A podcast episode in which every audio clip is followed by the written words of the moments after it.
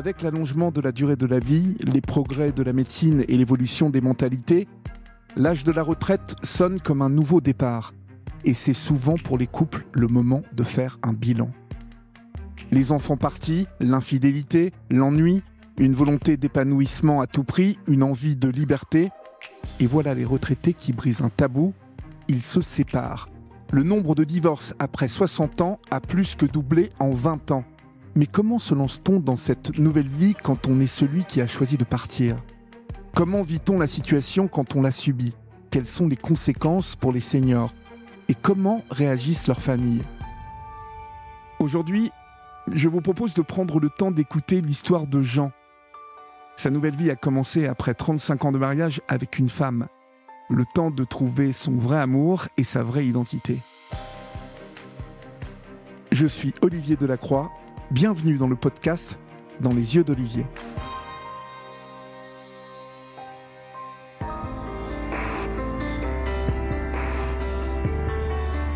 Maintenant, je vous emmène à Poitiers.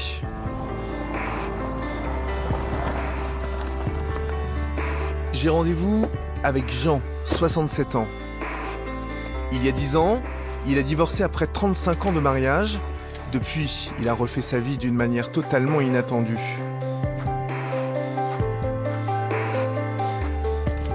Lorsque j'arrive, Jean est dans les cartons jusqu'au cou. Jean Bonjour. Bonjour. Comment allez-vous Bien, bien, enfin bien.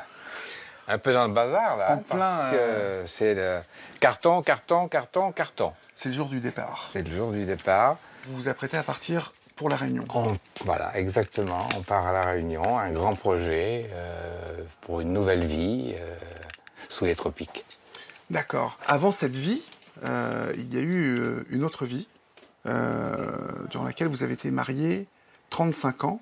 À peu près, oui. Mhm. Et puis, un jour, il y a eu ben, une envie de partir, faire autre chose. Et j'ai donc divorcé.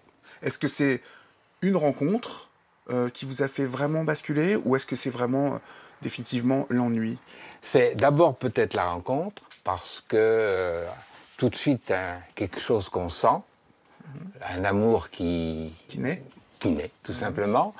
Et puis euh, l'ennui de l'autre côté, euh, les deux rassemblés, eh ben, ça nécessite une coupure. Et on, Et, et Et on on, fait y va. et on y va vite, parce que quand on, a la on est à la retraite, dans la tête, on se dit on est en train de vieillir, comme tout le monde, et il faut, il faut sauter tout de suite et puis y aller pour pas perdre de temps. Et les quelques mois où j'ai dit à mon ex-épouse que ben, ça collait plus, quoi, euh, que fallait trouver une solution. euh, euh, bon, elle a rapidement compris que j'avais trouvé quelqu'un. Et à partir de ce moment-là, c'était plus vivable. L'amour que j'avais pour mon ex-épouse, euh, pour moi, c'était ça l'amour. C'était ça. Euh, mais maintenant, je sais ce que c'est. C'est autre chose. C'est quelque chose de plus fort, c'est quelque chose de, euh, plus intense. de plus intense. De, je sais pas comment expliquer ça, mais c'est pas la même chose. Jean, euh, on va aller voir euh, l'amour de Eh le oui, nouvel amour de eh votre oui. vie, qui est en train de travailler. euh, je Qui est dans les cartons, je suppose. Voilà. Bonjour. Bonjour. André. Enchanté, Olivier. Olivier. En plein, euh, en En plein, plein boom. boom. J'arrive en plein boom. Hein, Eh oui, mais mettre bon. un petit peu. euh, Mais c'est pour la bonne cause, donc. euh, ouais. Je vous suis. Allez, On on y y va. va. La femme de Jean a très mal vécu ce changement radical. Le choc a été très violent pour elle. Elle a tenté de refaire sa vie de son côté. Aujourd'hui, les ex-époux ne se parlent Voilà. plus. C'est tout. Comment vous êtes-vous rencontrés tous les deux? Le hasard. Dans le train, j'étais assis en face ou à côté, je crois. Et puis, bon, on a discuté dans le train, comme ça. Et puis, euh, en arrivant, il me dit euh, Est-ce que vous auriez cinq minutes pour me ramener? Il était à pied, je dis oui. Et puis, on s'est rentré, on a bu un coup, on a discuté. euh, puis après, on s'est revus. Puis, euh, Vous étiez célibataire? Euh, non, j'étais pas célibataire, j'étais avec un garçon. D'accord. Jean était marié. Bon. Justement, le, le fait que, que- que Jean soit marié, euh, est-ce que c'est quelque chose qui vous a freiné au début ou... Absolument pas. Bon. C'est clair au moins. Ouais. C'est clair. Et vous, le fait d'être marié, est-ce que c'est quelque chose qui vous a freiné? Au début, quand vous Eh avez ben, ressenti les premiers ouais. frémissements pour euh, André Euh, ben oui, quand même. Je ne peux pas, je peux pas dire le contraire. Oui, là, on est en train de, de se dire bon, qu'est-ce qu'on fait, quoi. C'est, c'est hors norme. Mais dans le fond de moi-même, je me dis, c'est sans doute possible. C'est sans doute ce que tu cherches depuis longtemps, que tu n'as pas trop. Et puis là, tout d'un coup, tu l'as devant toi, donc euh, vas-y. Tant, tant pis si tu te gourres, et ben tu te gourres, tant pis. hein. Euh, soit on reste sage et puis on reste marié, ben voilà. ou alors euh, ben, on commence à aller dans la tromperie. Ben, J'ai opté pour la deuxième solution. Mais euh, au bout de. Au bout d'un certain temps, c'était plus plus vivable. Et justement, on avait envie, je crois l'un comme l'autre, de montrer qu'il fallait se mettre au grand jour pour que l'amour soit encore plus grand, pour pouvoir ben, le, le montrer aux autres. Quoi. Pourquoi cette clandestinité? Peur de, euh, de révéler euh, au grand jour son homosexualité? Effectivement, par rapport aux connaissances, l'entourage proche, les enfants, la famille, euh, aller annoncer tout d'un coup que ben, je m'en vais avec un homme, c'est pas encore dans la dans l'esprit euh, ouvert de tout le monde. Ça. Alors on m'a dit partout, euh, tu te rends compte, euh, c'est un plus jeune que toi, quand il aura bouffé tout ton fric, eh ben, il en trouvera un autre, machin. Alors bon, on écoute, hein. hein? Je t'ai peut-être bouffé tout ton fric, mais je suis encore avec toi, donc. Bon, visiblement, il en reste encore un peu. Un Ouais. peu, bah oui. Non, voilà, non, ça va être. Alors, est-ce que, est-ce que on peut vivre une vie de couple avec quelqu'un du même sexe euh, Quand on a été 35 ans marié voilà, à une femme. voilà. Aujourd'hui, vous êtes gay. Oui. Mais est-ce que durant ces 35 ans de mariage, vous l'étiez déjà ou non? Ben, forcément. Gay, je le, savais sans doute depuis, euh, depuis que je suis tout petit. Euh, donc, pourquoi, pourquoi on ne le dit pas Pourquoi on ne passe pas à l'acte C'est parce que on est obligé de dire, eh ben, pour faire comme les autres, on, on va se marier. On rentre dans la On norme. rentre dans la norme, on, on est bien comme il faut, là, et, puis on- on n'en bouge plus, quoi. Puis à un moment, euh, Ça explose. ça explose, voilà. Pourquoi avoir attendu l'âge de la retraite pour divorcer? Parce que j'avais pas en face euh, ben, l'amour qui allait m'attirer et me, me- me donner le courage nécessaire pour faire sur le pas. Il s'est trouvé que ça s'est passé À ce moment-là. Quelle a été la réaction de, de- de votre femme lorsque vous lui avez annoncé que vous la quittiez pour un homme? Si tu veux continuer à le voir, tu peux bien continuer à le voir. Je t'empêche pas de le voir. Euh, je suis pas jalouse d'un homme. Euh, mais on reste ensemble. C'est une réponse qui ne me satisfaisait pas du tout. Parce, Parce que vous, vous étiez en train de vivre. euh, moi, c'était pas L'amour. histoire d'aller le voir de temps en temps pour euh, bon, bref. Ouais. Euh, ce que je voulais, c'était construire quelque chose et partager et vivre à deux tout. Donc là, quand on s'est séparés donc avec mon ex-épouse, elle m'a prêté une toile de tente et on a installé une toile de tente au camping de la commune euh, à 3 km de la maison où j'habitais. Quand même un peu folklorique. Et quelque part, ça devait avoir un charme fou, non? Ah, c'était On était très bien. C'était extraordinaire. On est resté un mois, par- au Un- moins, euh, plus d'un mois. même plus d'un mois. Là, euh, on est à quelques jours euh, du Du départ à La départ. Réunion. Parlez-moi euh, de ce départ à La Réunion. Qu'est-ce qu'il représente pour vous? Pour moi, c'était le rêve irréalisable. Je me dis, dans ma tête, c'est pas possible. Ce rêve inaccessible ben, se réalise là. dans ce rêve qui va se réaliser Est-ce que derrière vous, vous avez vous laissez euh, des choses que vous regrettez À quoi vous pensez? euh, à plein de choses, mais c'est une réponse, euh, c'est un, un peu difficile. Euh, regrets, on, en- on a toujours des regrets, on, on a toujours des regrets. Alors, d'abord, la première chose, c'est de, de se dire on s'en va à 10 000 kilomètres, donc on va être coupé un peu euh, du contact régulier avec les proches, avec ma fille entre autres. euh, mes petits-enfants. Donc, le regret, l'éloignement, mais aussi ne pas l'avoir fait plus tôt. Jean est tombé amoureux de la Réunion lors d'un séjour il y a quelques années avec sa femme. Elle a toujours catégoriquement refusé de s'y installer. Lui, au contraire, en a toujours rêvé. Il a emmené André qui est tombé sous le charme. Si le projet est excitant, pour lui, c'est encore plus le grand saut, car il part sans travail et il va devoir en trouver un sur place. Là, Bon, eh ben, Allez. Elle, est- elle est, elle est bien pleine, là, euh, les garçons. dernière valise, normalement. Dernière valise. La fermer. Là. Allez. voilà. Voilà. Voilà. Là, bon. voilà. Ben voilà. Donc, Ouais. Et tout ça, ça va aller où maintenant?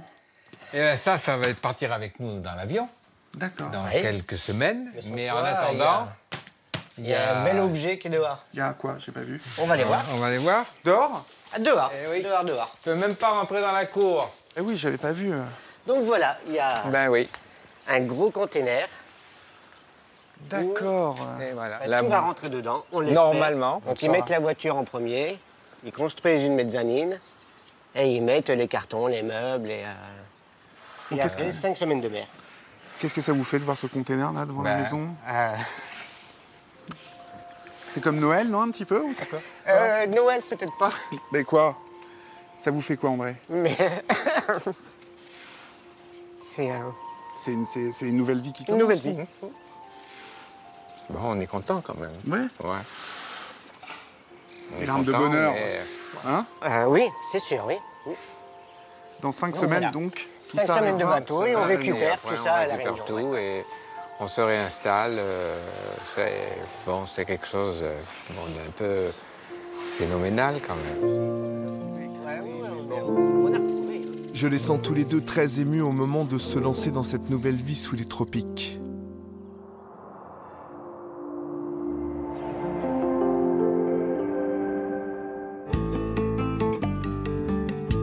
Jours plus tard, je les retrouve chez Florence, la fille de Jean, qui les héberge en attendant le jour du départ. Florence est chef d'entreprise, elle aussi est divorcée. Elle vit avec ses trois filles dans cette grande maison.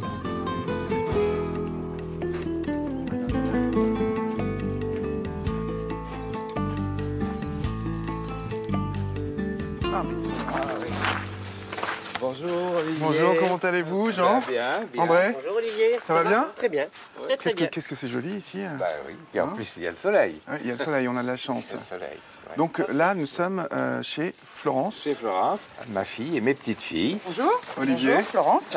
Pas trop triste de, de, de voir papa euh, s'en aller? Bah, forcément, si un petit peu, parce que même si on se voyait pas, on va dire, euh, tous les jours et qu'on s'appelait pas tous les jours non plus, euh, là, la distance va faire qu'effectivement, ça va être un peu moins facile, mais ça nous fera un pied à terre pour venir au soleil. Voilà. Exactement.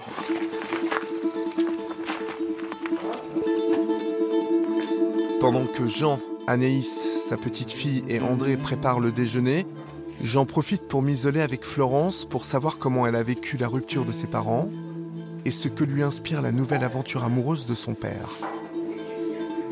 Comment Jean, euh, vo- votre père, euh, vous a-t-il euh, annoncé euh, qu'il allait se, se séparer de votre maman? En fait, j'étais venu déjeuner chez mes parents, euh, je crois que c'était un dimanche, parce qu'il y a quelques années maintenant, donc, euh, et en mettant la vaisselle dans le lave-vaisselle à la fin du repas, mon père, avec qui j'avais pas forcément de relation euh, très proche, euh, m'a dit en mettant la vaisselle, euh, Florence, il faut que je te parle. Donc j'ai trouvé effectivement, on va dire, l'heure grave, comme on dit, parce que mon père n'avait pas l'habitude particulièrement de me parler comme ça. Donc euh, nous sommes allés au grenier euh, tous les deux. Je m'attendais à ce que mon père m'annonce euh, une maladie. Et en fait, dans le grenier, mon père m'a annoncé, a commencé en me disant, parce que ça c'est vrai que ça m'a marqué, et on va dire, la phrase qui résonne toujours dans ma tête, en me disant, euh, ben voilà Florence, il faut que je t'annonce, euh, t'as dû t'en rendre compte, ta mère et moi, ça n'allait pas. Ben, je lui dis non, j'ai rien remarqué, pas du tout, puisque mes parents ne se disputaient pas. Donc euh, il me dit, ben voilà, on va se séparer. Ah, donc bon, j'ai effectivement accusé, on va dire, quelque peu le, coup. Et euh, je lui ai demandé donc si c'est qu'il y avait quelqu'un d'autre. Dit, il y a une autre femme. Et il me dit, non, c'est pas une femme. Donc euh, bah, je suis pas trop bête, le temps quand même que tout ça remonte à mon cerveau, on va dire. euh, Je me suis dit, bah donc c'est un homme. Il m'a dit, bah oui. Et là, effectivement, c'est vrai que ça a été, ça a été l'annonce, on va dire, à laquelle je ne m'attendais pas du tout. À 32 ans, ça fait quoi? Ça fait, ça fait drôle. Alors, je dirais que c'était pas tant l'homosexualité qui me, qui me dérangeait, parce que faut savoir que mon meilleur ami d'enfance, avec qui je suis toujours en contact, était, qui habitait en face de chez nous, était homosexuel depuis l'âge de une quinzaine d'années. Enfin, là, c'était votre papa quand même. Donc, euh, voilà. Mais là, c'était euh, le papa. Donc, c'est l'image, effectivement, non plus bah, du copain ou des amis, c'est le papa. Le papa, le grand-père, etc. Donc, c'est vrai que ça a été, ça a été on va dire, la douche froide quand même. Qu'est-ce qui peut passer par la tête d'un enfant dont le père révèle son homosexualité, alors que vous aviez passé 32 ans à côté de lui sans qu'il se passe quoi que ce soit. Bah. Vous vous êtes dit quoi Qu'il vous, vous, avez menti ou euh? Non, il m'a dit qu'il avait ça en lui, qu'il avait ça en lui, a priori, d'après ce qu'il m'a expliqué, depuis qu'il était, euh, depuis qu'il était petit. Euh, puis, donc, il s'est marié avec ma mère. ils ont eu bah, des enfants, donc mon frère, et, mon frère et moi. Et donc, voilà, la vie faisant, bah, voilà, les enfants, la belle maison, le travail, donc le train-train, on va dire, quotidien qui roulait. Et puis, je pense que, arrivé à la retraite, plus rien ne le retenait. Les enfants étaient élevés, on était, nous, on était installés dans nos vies euh, respectives. Donc voilà, il n'y a plus rien qui le retenait. il m'a même dit, effectivement, de toute manière, si jamais je ne l'avais pas annoncé là, et euh, si jamais je ne l'avais pas dit et que je n'avais pas fait ça, je pense que je me serais également euh, suicidé. Donc je préfère encore à mon père en vie, même avec un homme, que effectivement de ne plus l'avoir. Il était quel type d'homme? Parce qu'aujourd'hui, quand on le voit, c'est juste changé. Bah voilà, et donc euh, c'était plutôt un homme strict avant, un peu sévère. Euh, ouais, strict, sévère. On n'avait pas, euh, pas ou quasi pas de discussion. Il n'y avait pas vraiment de communication dans la maison, quoi. À aucun moment ça a été une sorte de cataclysme pour vous, euh, du genre, euh, oulala, tout le monde va savoir que mon père s'en va avec un mec de 20 ans de moins que lui. Euh, qu'est-ce que je vais pouvoir dire à mon entourage à, mes enfants, tiens, d'abord, à, vos enfants. Comment vous leur avez expliqué ça? L'entourage, je dirais qu'à la limite, c'était pas forcément ce qui m'importait par rapport à ça. Mes enfants, oui, après, ça a été effectivement comment je vais annoncer à mes enfants. J'avais à l'époque deux enfants, notamment ma plus grande. comment je vais annoncer papy n'est plus avec mamie et est parti avec un homme. C'est mhm. pas forcément quelque chose de facile. Et puis un jour où j'étais prête à en parler euh, à ma fille aînée, euh, on regarde une, la télévision, il y avait une pub à l'époque sur des préservatifs et c'était deux homosexuels. Et ma fille me dit ah, Bah, c'est sale. Et là, ça m'a pas arrangé effectivement mon affaire pour pouvoir aller lui raconter euh, juste derrière.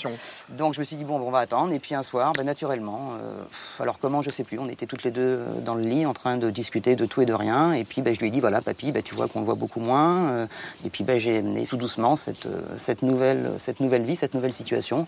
Je dirais que c'est quand même relativement bien passé. Je lui avais quand même par contre expliqué de ne pas l'ébruiter, mhm. notamment parce qu'à l'école, les enfants sont quand même effectivement des fois un petit peu durs entre eux-mêmes et je voulais pas qu'elles se fasse, qu'elle soit la risée, je dirais, de, des petits copains d'école qui mm. auraient pu avoir des mots, on va dire, un peu déplacés. Quoi.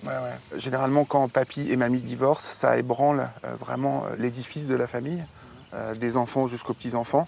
Est-ce que, est que vous, vous avez senti que la pyramide tremblait au moment où votre papa a pris cette décision? Oui, un petit peu. Pour ma fille euh, aînée, ça a aussi, voilà, c'était l'image du grand-père. Donc même si, voilà, dans sa génération, elle, c'est pas quelque chose de tabou, et elle en a entendu parler à l'école et par les copains, etc. Mais c'était l'image du grand-père. C'était pas tant l'homme homosexuel. Ça, à la limite, on en voit partout et on en entend partout. Mais le grand-père, pour moi, ça avait une image, effectivement, de la famille importante. Et je trouvais que ça collait pas, quoi. Bon, mais André, aujourd'hui, et là. Euh, comment ça se passe avec les filles euh Super. Elles ont accepté complètement, effectivement, cette, euh, cette situation. et puis, ben voilà, avec André, moi, la première, aujourd'hui, je peux dire, entre guillemets, voilà, c'est mon beau-père, pour le côté, on va dire, rigolo et fun de la chose. mais voilà, moi, ça se passe très, très bien. Il n'y a aucun souci. Ils sont, mon père comme André, d'ailleurs, très agréable avec les filles. Dès qu'ils ont pu les prendre en vacances, etc., il n'y avait aucun souci. André s'occupe des filles aussi. Donc, non, non, aujourd'hui, avec le recul, on va dire, maintenant, 11 ans après, euh, ça n'a rien à voir. On va dire mes, mes peurs du démarrage sont complètement, euh, complètement effacées. Donc euh, voilà, j'apprécie beaucoup André et je suis heureuse de voir mon père aujourd'hui, de le voir heureux, de le voir souriant. Je trouve qu'il a rajeuni de, de, 10 ans. maintenant, c'est voilà, ça reste mon père bien sûr, mais je dirais que c'est quasiment peut-être un copain. Quoi.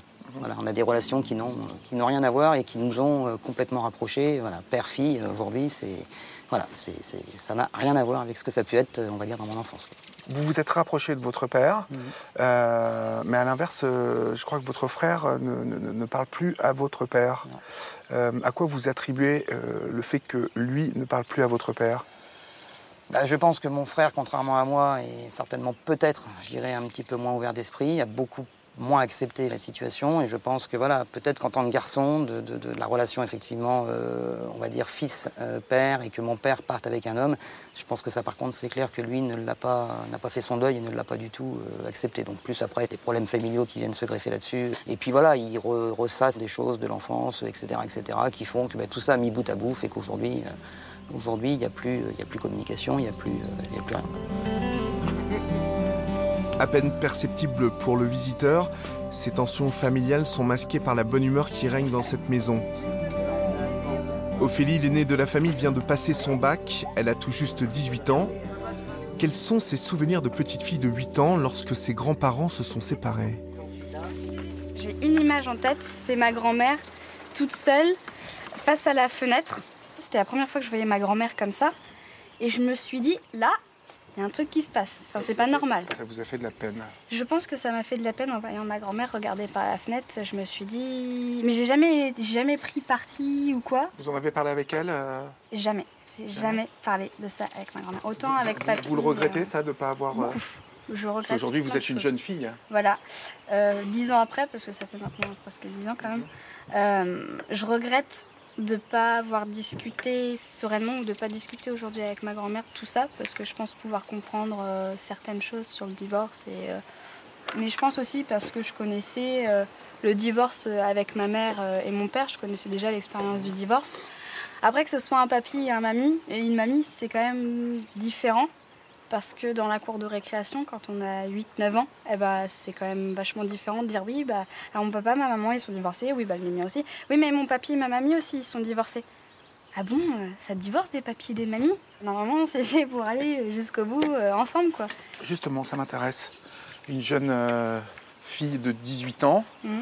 fraîchement bachelière, quelle analyse elle peut avoir sur euh, le divorce Je pense avoir une vision très particulière du mariage. Euh, si je me marie, je sais très bien que je vais divorcer. Aujourd'hui, je me ferai pas suer, moi, avec un garçon euh, qui me correspondrait pas. Et pour moi, le divorce, c'est pas, je peux pas dire banal, mais je peux pas dire non plus tragique. Mhm. Je comprends les gens qui divorcent. je comprends. Je respecte, du moins. Euh, je comprends que papy il ait eu envie de partir, d'éclater ce cocon familial. Euh, c'est peut-être difficile à faire, mais euh, en rien je, je, porterai un jugement négatif sur ça. Rien du tout, non. Bah, disons si vous aviez quelques doutes, Jean. Ah non, mais hein j'avais pas de doute. Non, mais je sais que vous n'en aviez pas. Florence. mais ça me fait, ça me fait chaud au cœur d'entendre ça finalement, mhm. parce que ça veut dire aussi qu'elle a compris ce que pouvait être euh, l'amour dans un couple et le partage. Mhm. Et ben, je crois qu'elle ne peut pas le dire mieux qu'elle. En attendant de retrouver Jean et André à 10 000 km d'ici dans leur petit paradis, je les laisse terminer leur carton. Une fois rempli, le container prendra la mer sur un cargo pour 5 semaines avant d'arriver à destination.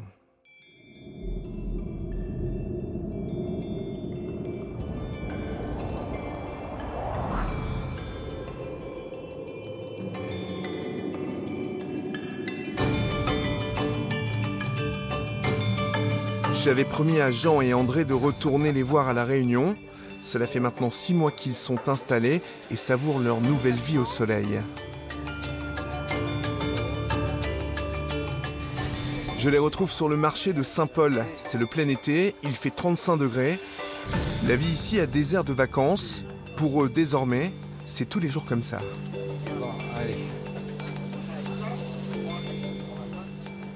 Olivier, bonjour. Jean, comment ça va Comment va Bien Ah ben regarde, tu vois, on est au marché de Saint-Paul, on fait des courses. Alors Très très bien. Six mois, vous êtes là Six mois. Une nouvelle vie. Une nouvelle vie Ah oui. Vous êtes bien adapté là depuis Impeccable, six mois très bien.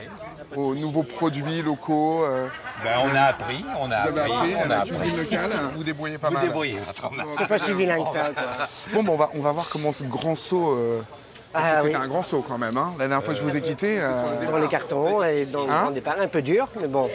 vous allez me raconter tout ça Oui, il n'y a pas de La maison et comment vous êtes installé. euh, Là, on tout, va tout finir va bien. Vous êtes heureux Très. Ah oui, oui, oui. Bon, bah super. Un nouveau- Bon, on va aller voir ça Nouvelle vie, oui. Allez. On vient d'acheter du poisson, on va le Ah récupérer. d'accord, bah, très bien. Récupérons le poisson. Voilà. Je vais pouvoir récupérer mon zourite, chef. Du zourite, c'est quoi du zourite Euh, un zourite, c'est euh, du poulpe. On appelle ça le zourite. On appelle ça le zourite ici. D'accord. Jean et André ont vendu leur maison en métropole pour acheter cette grande villa qui domine l'océan. Ils envisagent d'aménager le sous-sol pour le transformer en chambre d'hôte. L'objectif Dégager un revenu d'appoint pour André qui a dû abandonner son travail. Pour le moment, c'est la retraite de Jean qui les fait vivre. Je me demande si la vie sous les tropiques n'est pas qu'un fantasme, et si on ne se lasse pas vite de cette existence dédiée au farniente. On a pris un peu le rythme. D'accord. C'est-à-dire, euh, faut pas s'affoler. Voilà. Faut vivre avec euh, ben, le temps qu'il fait. Donc, on se lève le matin, on traîne un peu. euh, c'est- très plaisant. Vous avez rêvé euh, longtemps de ça, Jean. Oui. Est-ce que c'est conforme à, à- à ce que vous aviez imaginé? C'est plus que proche. C'est c'est un peu. le- Quand même.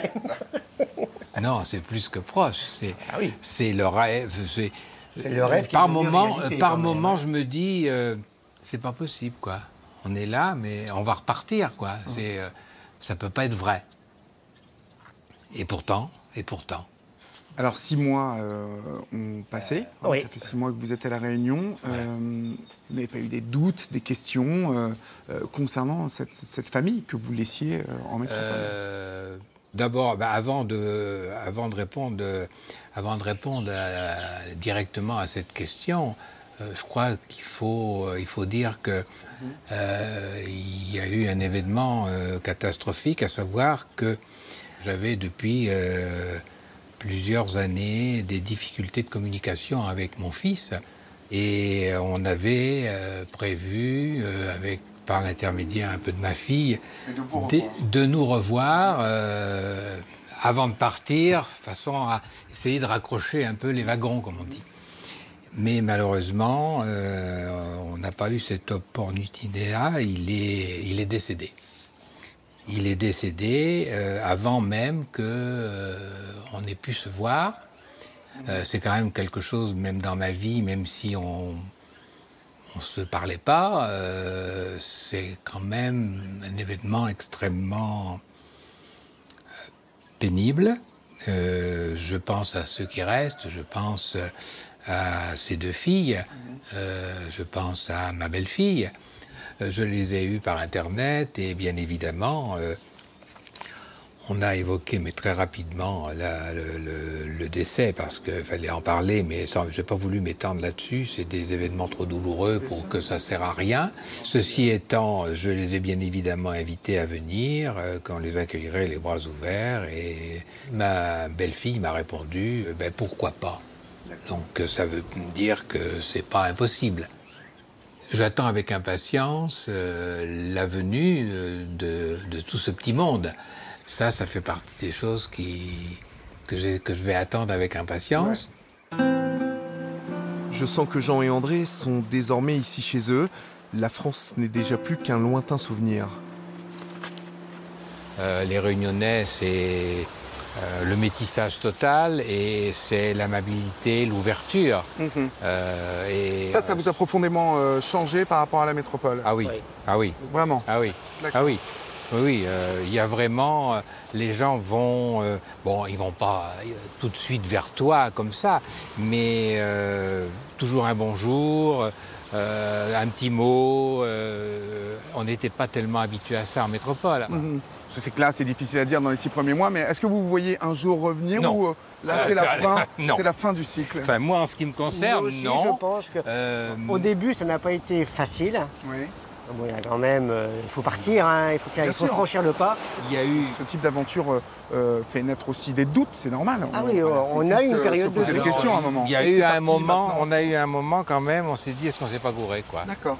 Est-ce qu'on s'est ma- pas gouré? mais maintenant, vous Maintenant, sentez que vous êtes, vous êtes parti pour euh, finir, votre vie Maintenant, euh, je vois pas ce qu'on pourrait aller. Enfin, euh, si on y retournera sans doute en métropole, mais on y retournera. euh, alors on dira en vacances. Voilà. C'est-à-dire, on fera un peu le contraire de ce qu'on faisait quand on venait là. Donc vous êtes réunionnais maintenant. Alors on est oreilles. Pas réunionnais, on, On est ne sera oreilles. jamais réunionnais. D'accord. On est oreilles. Vous êtes oreilles.